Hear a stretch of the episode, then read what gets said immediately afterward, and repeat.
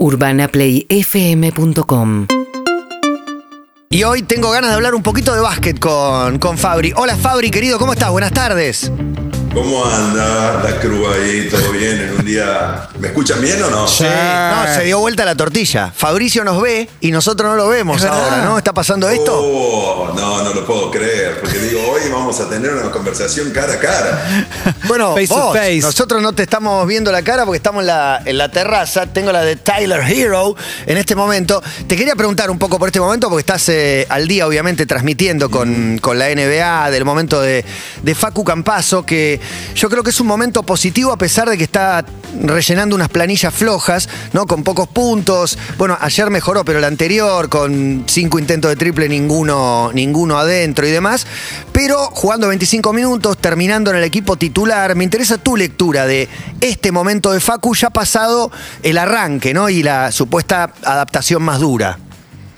Me parece que es un, un momento que hace un mes o un poquito más atrás, eh, todo. Y, si vas seis meses o un, año atrás, todo decían, tiene que estar en la NBA, tiene que estar, ahora que está en la NBA, tiene que ser titular, tiene que sacarle el lugar a, todos. Y llega un equipo que había jugado la final de conferencia, que se está adaptando a su primer año y que esté jugando la cantidad de minutos, me parece que es súper positivo para él. Eh, se lo ve cómo la misma liga lo está, lo está conociendo, cómo roba pelota, cómo le sacó a Zach Lavin en un partido para, para lograr una victoria, eh, los jugadores cómo se comienzan a cuidar, cómo saben el otro día el choque que pasó por todos lados de, con Ben Simmons, le quiso ir a poner un bloqueo y le dijo, no, acá no. Se acá puso no un Ben venir". No, se puso un Ben Simón. Y ayer se la roba Paul George, que todavía no descubro si es un genio total o, o- o medio. Un displicente. Medio jeropa. Sí. Me, me sale el término. Pero el robo y el pase ayer también, el, el pocket pass, todo tiene. Tiene jugadas de, de- de las 10 mejores en todas las semanas. Sí, y siempre está metiendo, juega con una soltura y una caradurez y un carácter que, que hace esos pases, no le tiene miedo a tirar ese pase. Y, y creo que también eso, eh, recordemos que él jugaba en un- eh, como que tuvo que rearmar todo su juego y ahora muchas veces juega sin la pelota, muchas veces juega sin la pelota y tiene que estar de tirador en el cual en la NBA también tienes que acostumbrarte a que te lleguen más rápido los close-out, que son cuando el defensor se te acerca para puntearte el tiro, y eso es toda una adaptación que no, no basta con un año, hay jugadores... El, el año clave muchas veces en la NBA, que, que dicen por estadística, el tercer año como que ya te conocen tu juego y vos tenés que comenzar a crecer el nivel eh, de juego. Y eso es lo que, lo que tiene que ir pasando él, adaptándose y ver que eh, para mí es muy positivo lo que viene pasando hasta ahora. Eh, y la NBA, eh, Fabri, en algún momento te deja de recordar que es la NBA. O sea, se puede jugar en la NBA con un nivel de adaptación o de cabeza en la cual no exista esa presión que no, no sé, la que me puedo imaginar yo, la que puede tener Facu en este momento de mira que estás en la NBA, mira que esto es, lo- es acá solo están los elegidos, mira que esto, si no rendís, te tenés que ir. Sí.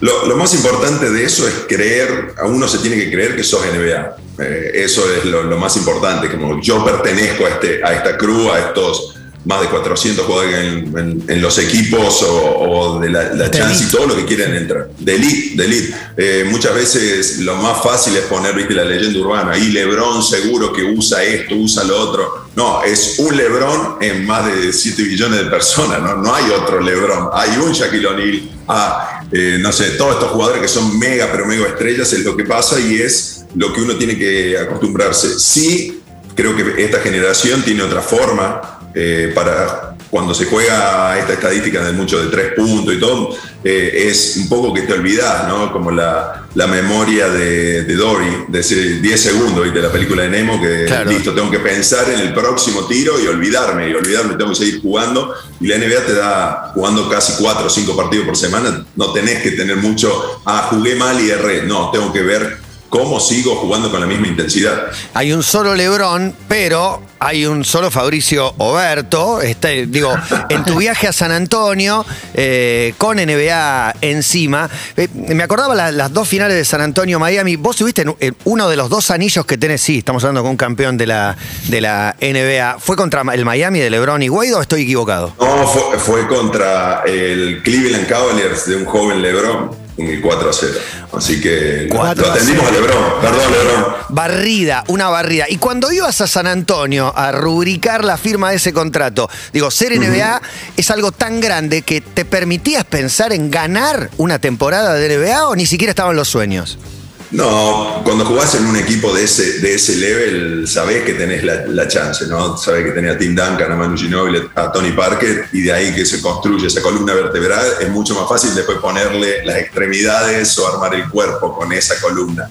Eh, lo que me pasó, para más o menos poner en contexto, y creo que van a disparar varias preguntas, eh, estaba esto fue, un, no sé, creo que fue un miércoles, vamos a poner un día, pero no me acuerdo si fue martes, miércoles, un miércoles, estaba en mi casa en Córdoba, había pagado el buyout de Valencia y estaba, me dije, voy a tener un mes para firmar, a ver si tengo la chance, 30 años, ya viste, si no se te pasa el La edad de ya se habían la pasado. edad en la que llegó Facu también y venía de España, curiosamente. Eh, eh, curiosamente, ¿no? Y, entonces, llamada, número que no se ve, y mi agente me dice, mira, hay una propuesta de tres años para Memphis Grizzlies, imagínate que hace, hacía más o menos desde los 21 años que me venían diciendo, tenés que ser NBA, vas a ser NBA, To- todos esos años acumulados, la adrenalina y la ansiedad me llevó a pagar el buyout, me llevó a estar ahí, decir, ¿qué tengo que hacer? Pancho y la coca, no importa, vamos para la NBA.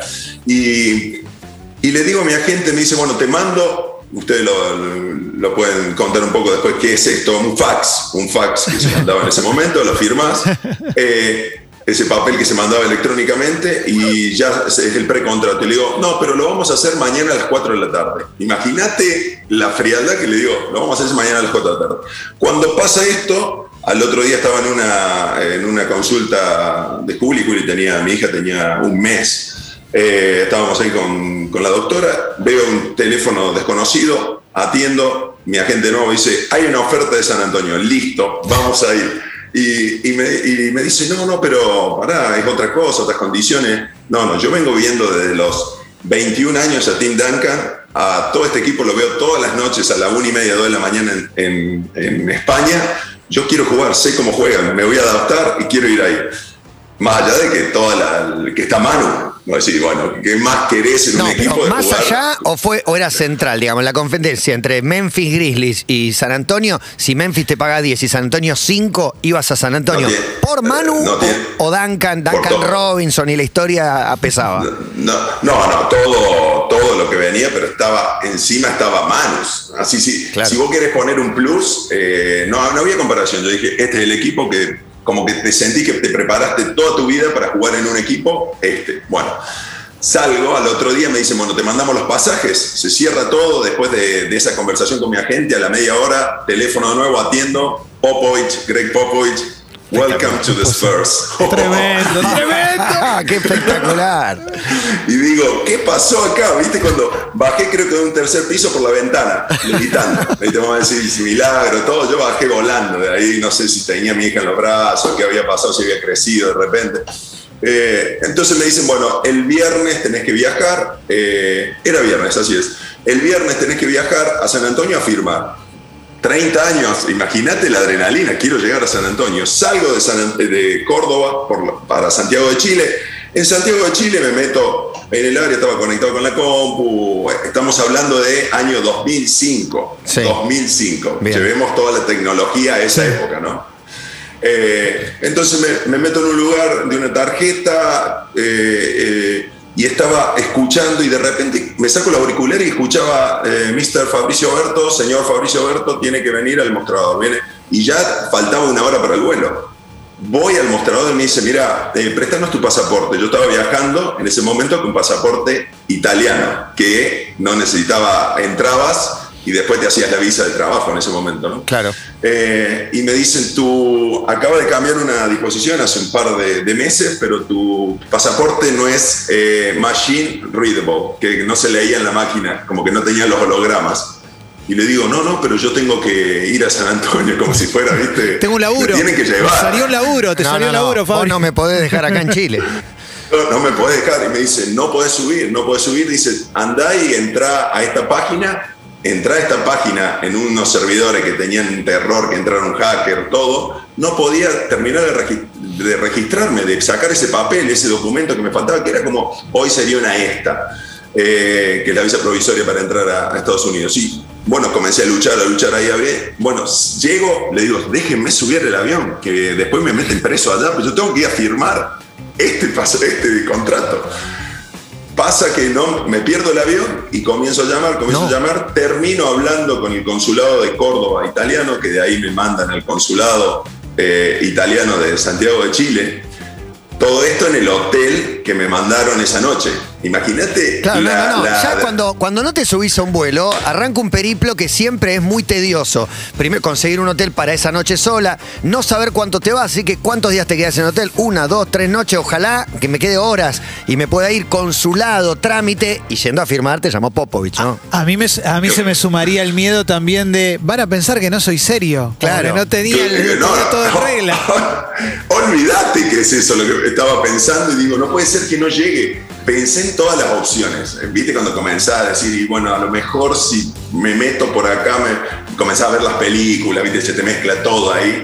Y bueno, llego al hotel, la aerolínea me ayuda a, meterme en un hotel, llego y me dice, 11 de la noche me llama y me dice, mañana el cónsul de... Porque era como también toda la prensa. de Córdoba? Escúchame, todavía no se independizó Córdova todavía. No, no, de la embajada eh, italiana, el embajada, así el cónsul que está ahí, de la embajada italiana, me hizo el contacto y, me dice, el sábado a las 9 de la mañana tenés que estar en el consulado italiano de Santiago de Chile. Comienzo a chequear, voy abajo, pido un mapa. Recordemos que no había el GPS que hoy decís, eh, ¿dónde está esto? ¿Cuánto No, no, no, arreglátela.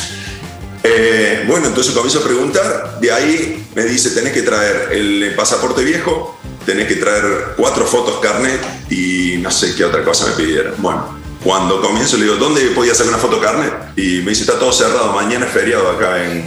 Comienzo un feriado largo. Le digo, ¿vos me estás jodiendo? Le digo al recepcionista, le digo, ¿qué onda? Conseguime, ¿dónde? Comencé a buscar, comencé a buscar una guía y me aparece a tres cuadras eh, un lugar que sacaban foto carnet. Bueno, me levanto a las 7, voy de pecho, así, de pecho, digo, acá le tumbo la puerta, de alguna manera vamos a poner los 2 metros 10 a, imponer que me saque la foto.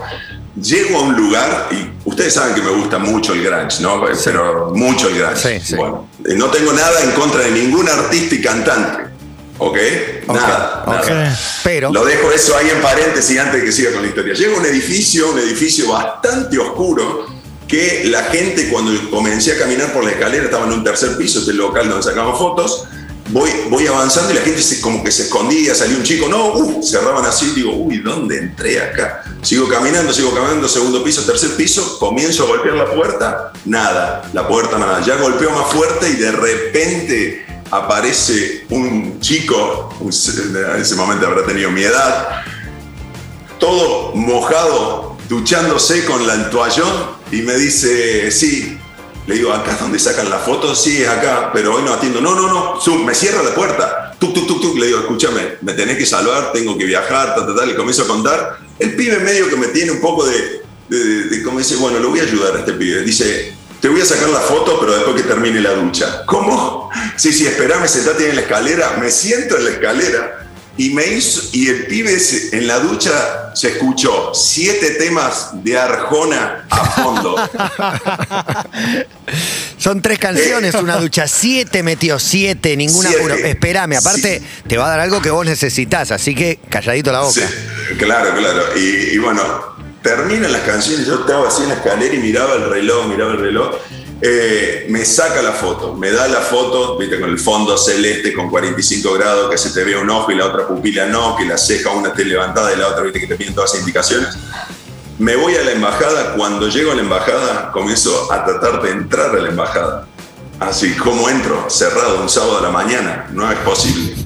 Y en un momento veo que se abre como unas rejas y se abren como las plantas así estilo Batman Voy corriendo y estaba la camioneta y el cónsul que se venía con el auto. Me dice, no, dice, me dijeron que no venías. ¿Cómo que no venía? Estoy acá, tengo que hacer. Se bajó, dejó a la familia arriba del auto y nos fuimos a hacer el pasaporte. Eso terminó a las 11. No, no, un- una suerte, para no decir alguna otra palabrota, ¿no? Y Pero te hizo Eh, el pasaporte el, el cónsul mismo en persona, te fuiste al aeropuerto de Santiago y, y- y el vuelo a dónde iba? Oh, El vuelo iba a Dallas, Dallas, San Antonio. Así que un día más tarde llegué y por ahí se buscan una foto de por Fabricio Berta. Hay una foto que yo estoy firmando el contrato con eh, ese. Lo que me ayudó a descargar, y muchas veces que hoy se usa una palabra que se usa el journaling, hacer el, el journal de uno, de escribir y poner objetivos. Todo eso lo fui escribiendo, por eso tengo la, me acuerdo bien de ese momento y de los temas. No te puedo decir el disco porque creo que son la única vez que escuché ese- esos temas. Eh, que, por si no lo sabían, Arjona tiene el récord en su país de puntos en la selección. ¿Cómo de Creo que puntos metió en la de puntos, metió 80 puntos una vez. Ah, porque él Así jugaba al que- básquet, ¿no? Él, él era basquetbolista. Sí, era basquetbolista. ¿Y 80 Eh, puntos metió? Buah, la- la- 80 puntos, así que bueno. no sé cómo. eh, Sí, aunque para haya meter jugado- 80 puntos tiene que ser bueno. Sí, Claro. sí. Aunque haya jugado contra, Contra quien mí. haya jugado, sí, no Claro. importa. 80 puntos, 80 puntos. Así que a lo mejor un día le hacen una entrevista y le, le tiran de jugar un partido, prepárense porque van a tener que jugar, ¿no? Yo tengo una pregunta, Fabri, y es, eh, porque dijiste que lo de Tim Duncan, que esté Tim Duncan para vos era muy motivador. Y, y lo que Es te quiero preguntar el, es, El crack sin cara de crack. totalmente, No, eh, no, ti- no tiene cara de, de nada, de que el- an- animal competitivo. el hombre más tranquilo del mundo, por lo Impresionante. viste, es una... Bueno, ¿cómo es el primer encuentro con Tim Duncan? Porque, no sé, digo, yo que no tengo... Por ahí el factor mano ahí. eh, ¿no? Claro, te, te lo pre- mediaba. Sí, ¿cómo te Sí. recibe Tim? Cuando llego a San Antonio, eh, voy al facility, me van a buscar, voy al facility, que es como el lugar donde se entrena, y voy, bueno, por acá, por acá, y llego al lugar donde hacen las reuniones de equipo, y estaba Tony Parker y Greg Popovich ahí. Bienvenido, qué bueno, qué bueno. Y estaban diseñando, viendo el diseño del anillo de campeón que habían ganado en el 2005, que, le- que habían ganado esa final a Detroit. Tan, tan memorable, ¿no? De, de, esos partidazos que se jugó Manu. Y, y me dice Tony, quédate tranquilo, yo viste como que quedé choqueado, un anillo de la NBA, digo, wow, viste. Y acá me digo uno, pensaba. Y, me dice, quédate tranquilo que el año que viene ganamos uno para vos. Ah, bueno, la anoto enseguida. De ahí me voy a una charla, vamos a comer y en un momento Pop me dice, no te hagas problema si Tim no te habla el primer año, no es nada en contra tuyo. El primer año. no, el, no la primera semana, el primer Y entrenamiento. yo dije, hay que acortar tiempos acá. Así que todo lo que podía hacer para, para que hable o defenderlo, todo era a ti. Eh, porque ya nos habíamos cru- cruzado en un par de torneos internacionales y, y sabía que lo iba a defender un poquito, que lo iba, que lo iba a raspar un poquito en alguna defensa. Eh, la única forma de poder pararlo a Tim Duncan. ¿no? Hoy, hoy te agarra y te, te mete 30. Bueno, yo tengo un par de cosas para decirte. Pr- Primero, una, simplemente un, un detalle que es. eh, fue un poco por Tim Duncan. Obviamente, Manu, Manu está presente todo el tiempo. Eh, recorrió la Patagonia en moto con Tim Duncan después, ¿no? Digo, el- la vuelta y la historia. Y la otra vuelta parecida a esa, recibiste la oferta de San Antonio con Juli de un mes aproximadamente. Y hoy está ahí con vos, ponele. Sí, va, viene. eh, ahora está en Argentina, pero, pero sí, es, es eso, ¿no? De, de un poco San Antonio o. eh, lo, lo que decide Tim Duncan es, es el jugador que seguí todo, pero con Manu venía jugando de los 20 años. Claro. Así que nos enfrentamos. Eh, entonces, vos sumás eso y es la tormenta perfecta. No te pueden convencer. A mí no me podían convencer de otro equipo en ese momento. ¿no? Digo, y Manu pasó a ser el chofer, el anda acá que acaba de conseguir, anda acá en las jugadas, eh, dale que llegas tarde o dale que... Y que era algo, todo lo que fue en la parte exterior eh, y en la parte de adentro de la cancha, todo eso es una- fue un salvador siempre. Mira, eh, Fabri, acá te mando un beso Juan Chivaleirón, que dice no puede, no puede con él. Dijo siete temas de Arjona, haciendo referencia al número de la camiseta. Y vos sabés que justo pensaba ayer, eh, los números de los jugadores argentinos, eh, muchos con la, con la 4, ¿no? Escola, Pepe Sánchez, vos con la 7, Facu Campazo con la 7. Creo que, bueno, eh, Manu con la 20, Lancha Delfino creo que usaba la 10. Eh, lo, lo que pienso de que tienen números bajos, por lo tremendamente identificados que están con la selección. No sé si, si tiene que ver una cosa con la otra o no, porque en los torneos internacionales se juega con los números bajos, de 14, no, hay- no puedes usar el 99 en líneas generales. ¿Tiene que ver? Eh, ¿por, qué, por qué todos con, con números que podrían entrar en la numeración de, de torneo internacional? Sí, hoy, hoy, en el momento que jugamos FIBA no se podía tener esa elección de números, entonces tenías del 4 al 15 con suerte. Eh, después se abrió eso con, con FIBA y con el, con, con el básquet y la NBA. eh, bueno, Manu no podía usar el 5, pero usaba el 20. eh, y creo que son esos los números que nos han quedado de chico, ¿no? Yo, yo cuando llegué a Atenas, yo usaba el 7, 9, 12 y 15, depende, ¿viste? Tenía como números, bueno, este es el principal, si no lo logro en equipos que era más chico, voy a buscar el segundo, el tercero, este número.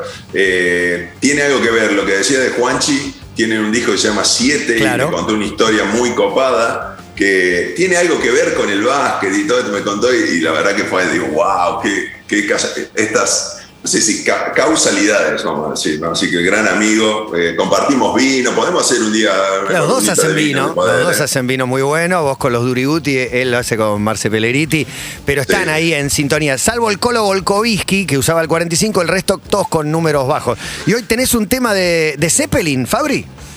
Sí, eh, primero, bueno, en el día que, que era el día especial, ¿no? Este 2 de abril, que éramos bastante chicos nosotros, que nos cansamos de que nos hacían pasar, eh, mandar cartas, chocolates y todo esto que nos, nos tocó vivir, ¿no? Cuando estábamos en la primaria.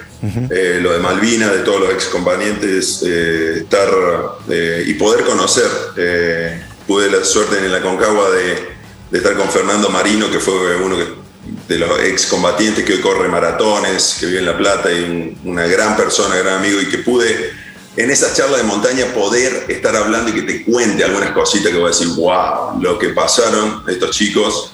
Eh, así que bueno, el, el- el tremendo respeto y, y ojalá siempre, los, no, que no haga falta que sea el 2 de, de abril para que reconocer a todos los ex combatientes. He tenido suerte de, de poder hablar y todo, ¿no? Urbana Play 104.3